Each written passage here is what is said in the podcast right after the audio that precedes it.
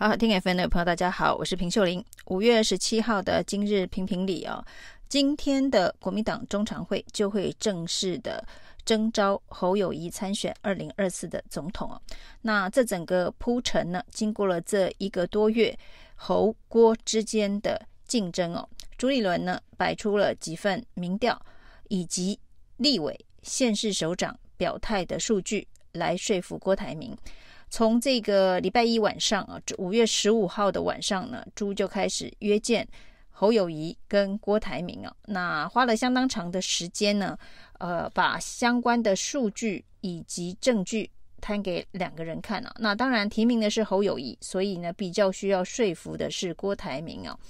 那郭台铭呢，在国民党中央党主席朱立伦做出决定之前，其实对于自己都是相当有信心的。那这星星一部分呢是对外喊话，一部分呢是他也真心认为他可以超越侯友谊，比侯友谊有更好的参选总统的条件哦。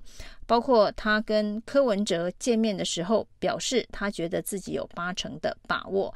那事后呢，在接受媒体的访问的时候呢，他说他有百分之九十九点九九九九的信心哦。所以呢，对于被告知出局这件事情哦，郭台铭看来是相当难以接受的。不过呢，这也许是他的政治判断呃的谬误，或者是他周边团队呢给他错误的资讯呢。事实上呢，一路以来呢，政坛。对于到底侯跟郭谁有可能在这一局的征召大战当中出现呢？压住侯的远远都比郭多出非常非常的多。那在礼拜一，朱分别约见侯郭，告知郭呢，国民党最后选中的是侯友谊。之后哦，原本在星期二啊，挺郭派有一场记者会哦，那动作其实相当的大，代表他们也是非常有信心哦，要请国民党征召郭台铭参选记者会。另外呢，在中午呢，则是要宴请中常委。以及一些地方议员的参叙哦，那这两个大动作挺郭的行动，都在这个郭台铭被告知出局之后临时取消。由于呢挺郭会临时取消，也让大家更确定了国民党要征召的就是侯友谊哦。那至于郭台铭后续会有什么样子的一个动作，就完全牵动这一场选举。呃的最终的可能发展呢、那虽然这一次的朱立伦手上所掌握的相关的数据，科学的数据有民调的这个数据，另外呢就是立委党团三十八席立委直接表态挺侯的人呢，也是大于呃挺郭的七个人呢。那另外呢，在这一个县市首长当中哦，除了花莲比较。挺这一个郭台铭之外啊，那其他花莲跟新竹哦，就花莲的杨真伟跟新竹的杨文科比较倾向挺郭台铭之外呢，其他呢都是非常明确的表态支持侯友谊啊。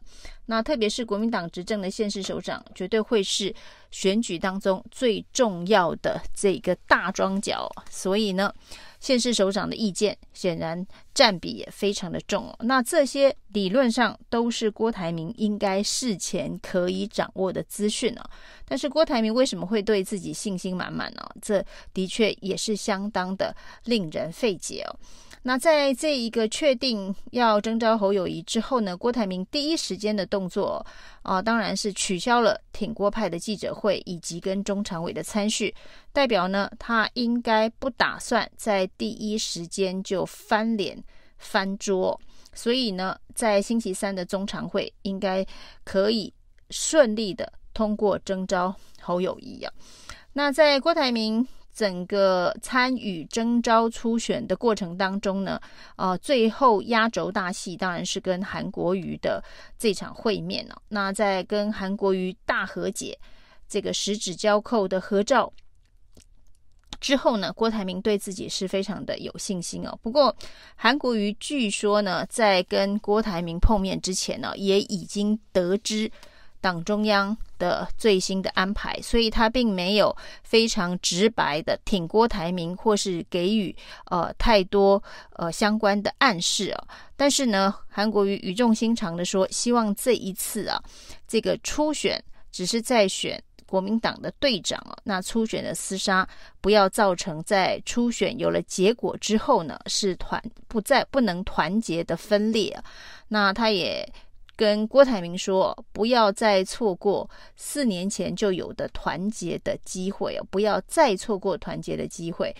那如果没有被征召选上，郭台铭在之前说，如果国民党提名的是侯友宜，他会全力支持侯友宜。而郭台铭会用什么样的方式全力支持国侯友宜，兑现他之前的承诺？这个呢，对于朱立伦来讲，是现在最重要的。任务啊，那包括挺郭派的议长们也都放话，既然党中央已经属意要征召侯友宜，朱立伦就得负起最后的成败。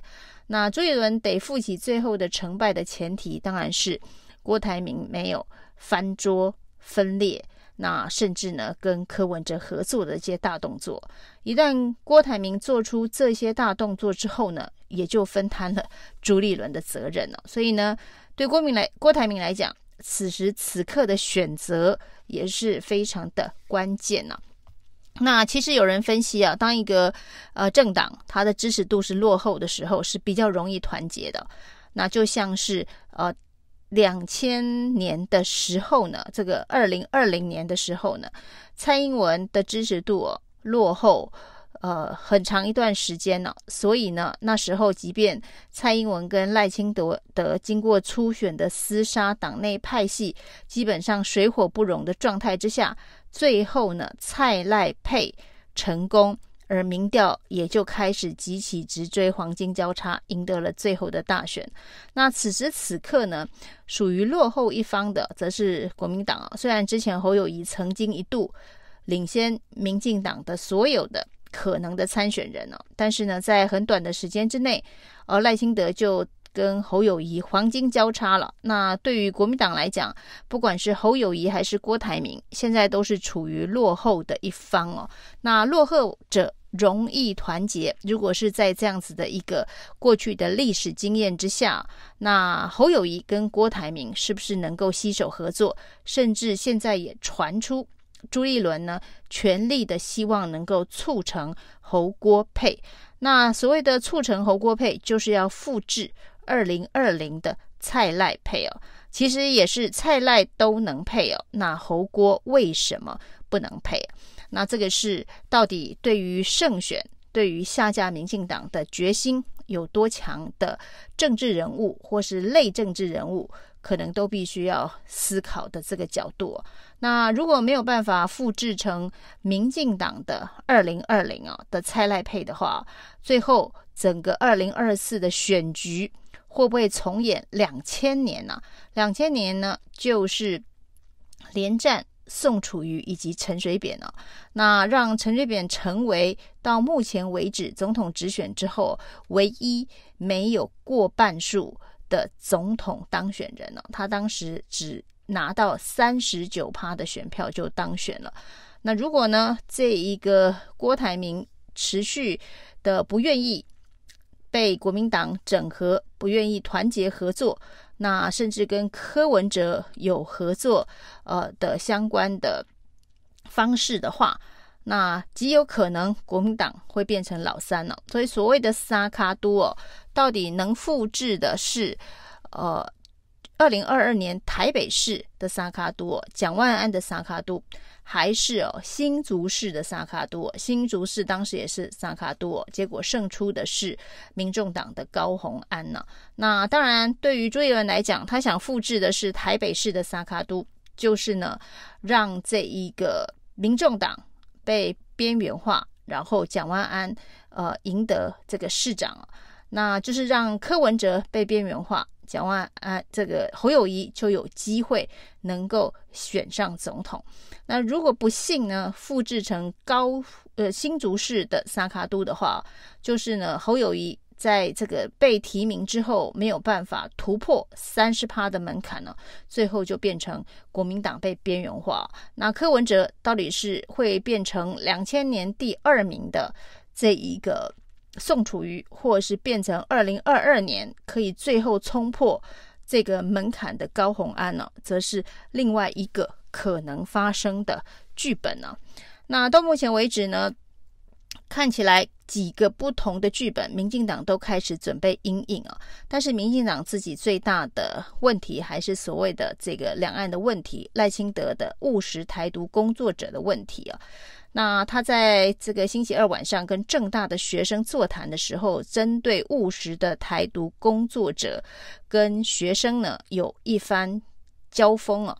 那这个交锋当中，他也透露一个讯息哦，这个讯息会不会是赖清德接下来这个选战的重要的主轴哦？就是对于“台独”两个字的定义啊，是学生呃请教赖清德的问题。那赖清德也用同样的问题呢反问这些大学生哦。那最后赖清德说不会宣布台湾独立哦。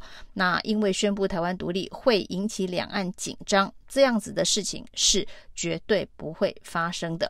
而赖清德的台独的定义啊，变成是台湾不隶属于中共，台湾不属于中共。那这跟蔡英文的四个坚持当中的互不隶属的这个界限呢，是采取同样的界限呢。所以赖清德能不能够用这一套的论述哦洗清外界对他台独的疑虑？因为他把台独的定义做了非常明确的改变了，台独的定义不是宣布台湾独立，台独的定义啊是台湾不隶属于中共，这种叫做被动式的台独啊，跟之前民进党所主张，或者是赖清德过去所主张主张的主动式的台独，其实是有蛮大的差别。而这一套论述能不能够说服美国？